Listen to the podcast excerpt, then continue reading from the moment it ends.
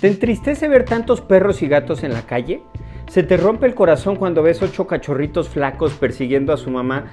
¿También ella en los huesos buscando comida en un basurero? ¿Te has preguntado qué más puedes hacer aparte de ya haber rescatado uno y haberlo hecho parte de tu familia?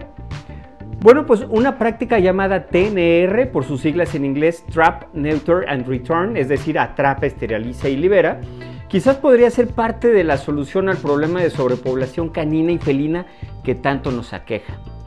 Es bien sabido que cuando rescatamos cachorritos pequeños es relativamente más fácil encontrarles hogar que a un adulto. Una vez que tienen su protocolo completo, es decir, que se han vacunado, que se han desparasitado tanto externa como internamente, y quizás lo más importante, que se han esterilizado, sus posibilidades de encontrar eh, un hogar frente a un adulto o uno de edad avanzada son mayores. Pero entonces, ¿Qué hacer con los adultos? Si bien es cierto que para ningún perro o gato es digno vivir en las calles, vemos a muchos de ellos eh, que los podríamos considerar como adaptados a su entorno, que saben a dónde ir a buscar alimento en la mañana, en dónde tomar el sol en las tardes y acercarse a la señora que les deja algo de sobras en la puerta de su casa por la noche. Muchos de estos perros y gatos son los llamados semi-domiciliados.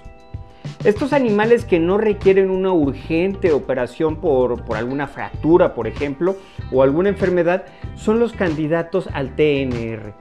Tome en cuenta que al ser individuos sanos, son los primeros que estarán aptos para reproducirse. Si no se detiene ese ciclo reproductivo, el problema nunca terminará. Una vez que se tiene detectado al perro o al gato que es amistoso, que se deja acariciar o que es fácilmente manipulable, lo siguiente es ponerse en contacto con su médico veterinario para saber si él está dispuesto a realizar este procedimiento. Una vez que se ha llegado a un acuerdo en cuanto a los honorarios del doctor, es decir, lo que te va a cobrar, lo siguiente es llevarlo a la clínica para que lo esterilice. Y en cuanto el doctor lo dé de alta, lo ideal es regresarlo exactamente al mismo punto donde fue encontrado, pues ese es el entorno que conoce. Normalmente en estos casos los veterinarios utilizan suturas de autoabsorción, es decir, que los puntos que utilizan para la operación son absorbidos para el cuerpo sin que haya necesidad de regresar al perro o al gato para que se los retiren. Eh, también aplican antibióticos y antiinflamatorios de larga duración.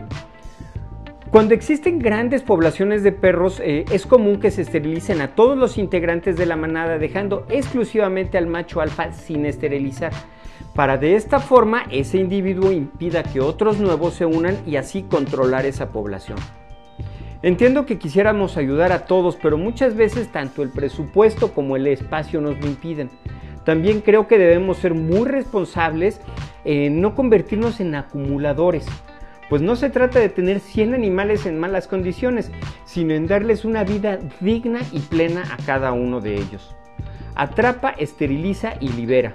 ¿Qué opinas de esta técnica? Me encantaría leer tu opinión aquí abajo en caja de comentarios. Yo soy Arturo Cruz, ella es Ivy, una gatita rescatada que ahora vive con nosotros. Y tanto ella como yo te decimos que se puede vivir sin un perro, sin un gato, pero no vale la pena. Nos vemos en la siguiente. Saludos.